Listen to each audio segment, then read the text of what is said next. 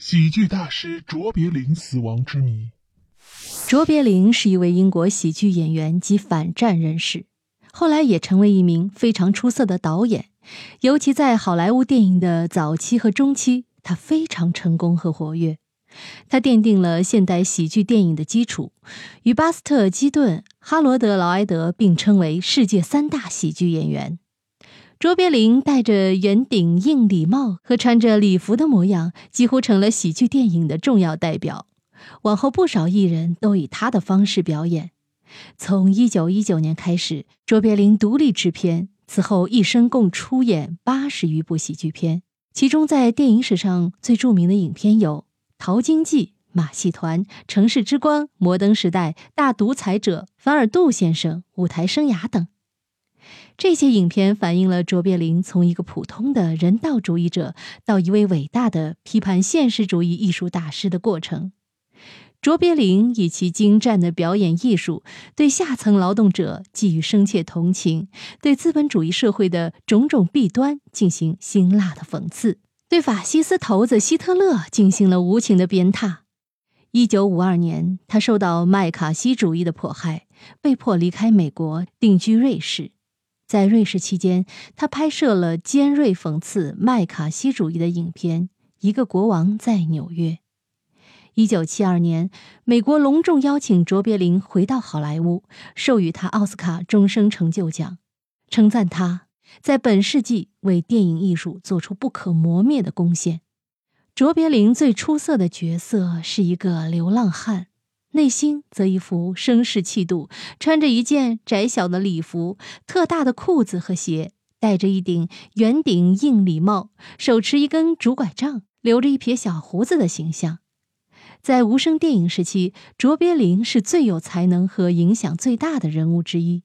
他自己编写、导演、表演和发行他自己的电影，从在英国的大剧院作为孩童演员登台演出。到他八十八岁高龄逝世，他在娱乐业从事了七十多年的生涯，从狄更斯式的伦敦童年，一直达到了电影工业的世界顶端。卓别林是二十世纪最引人瞩目的人之一，他本人成为了一个文化偶像。他一生中私生活和公众生活受到了一些人的高度赞扬，也受到了其他一些人的严格批判。在卓别林的一生中，关于他的争论从来就没有断过。比如说，有关于他是否是犹太人，或者说是不是有犹太血统，关于这方面的争论和断言，可以体现在一九三零年那次的纳粹宣传中，就有人称卓别林是犹太人；而在一九四零年，联邦调查局的研究也是这么说的，结果因原因不明而搁浅。为什么会有这样的争论呢？其主要原因是那时候犹太人是没有地位的，所以也不配参加电影工作。首先，卓别林同母异父兄弟西德尼是半犹太人，但不信犹太教，而卓别林是没有犹太血统的。更重要的是，卓别林生前也从未讨论过他是不是犹太人这个问题。当有人说他是犹太人时，他也没有否定。他说这样做只是为反犹分子提供了证据。他经常说，如果他有犹太血统的话，那是一种骄傲，因为他认为所有天才均有犹太血统。在《大独裁者》这部电影中，他大胆地描写对犹太人的迫害，就体现出了他的这个观点。还有一个争议是，关于卓别林为何总是喜欢发现和引导女影星的事情上。他一生中从没发现和引导过一位男影星，全是女影星。这个习惯从他年轻时开始，一直到老。有人骂他是一个大色狼，但又没有任何证据显示他曾经对哪个女影星有非礼的表现。这个谜团恐怕也无人能解。还有一个更为重要的谜团，那就是卓别林的死因。很多媒体在介绍卓别林的死因时都是这样说的：那是一九七七年十二月二十四日，著名喜剧大师卓别林在瑞士设宴与亲友欢聚，卓别林那天特别高兴，说了很多话，也喝了很多酒。酒后，所有人都离去了，并睡下了，但卓别林依然兴奋的睡不着，于是一个人再次起来喝酒。结果第二天，家人发现卓别林已经死了。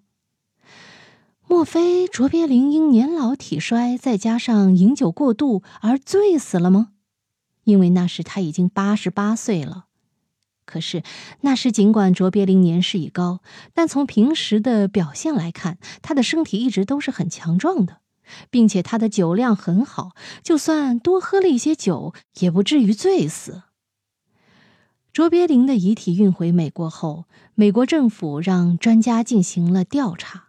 结果在酒里发现了镇静剂，莫非有人想谋害卓别林？这从上面的那些争议中加以分析也是可能的，因为对于一个有着犹太血统的巨星来说，那些仇恨犹太人的人就不只是嫉妒那么简单了，他们很可能会派人对卓别林下毒手。更让人怀疑的是，那些说卓别林好色的人，多数当红影星都是卓别林发现和引导的，他们也对卓别林十分的崇拜，而那些受到他们冷遇的人，肯定会对卓别林恨之入骨。还有一种说法是，卓别林的父亲就很喜欢喝酒，并且死于醉酒。这里有一段对于卓别林早期生活的介绍中可以看出。卓别林十二岁半时，父亲酗酒去世，母亲患精神病，最后被送入一个精神病院。一九二零年，卓别林将他的母亲接到美国。一九二八年，母亲在好莱坞逝世。因父亲在三十七岁时早逝，母亲又患精神病，年幼的卓别林被送进平民孤儿学校。七岁后，他离开了孤儿学校，成了一名流浪儿。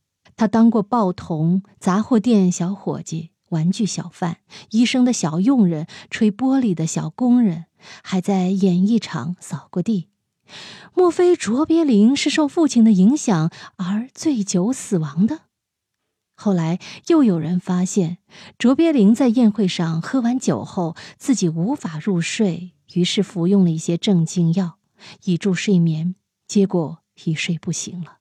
但另一段记录却是这样的：一九七七年圣诞节，卓别林在瑞士中风逝世，享年八十八岁。一九七八年三月一日，有人盗走了卓别林的遗体，并以此试图向他的家人要钱，但是盗墓者被捕。十一周后。他的遗体在日内瓦湖附近被寻回，被葬在六英尺的水泥下面，以防再发生类似的事件。这段介绍又否定了以前的种种说法，究竟真实的情况是怎样的，可能依然有待进一步考察。好了，密室里的故事，探寻时光深处的传奇，目前为您讲述，下期咱继续揭秘。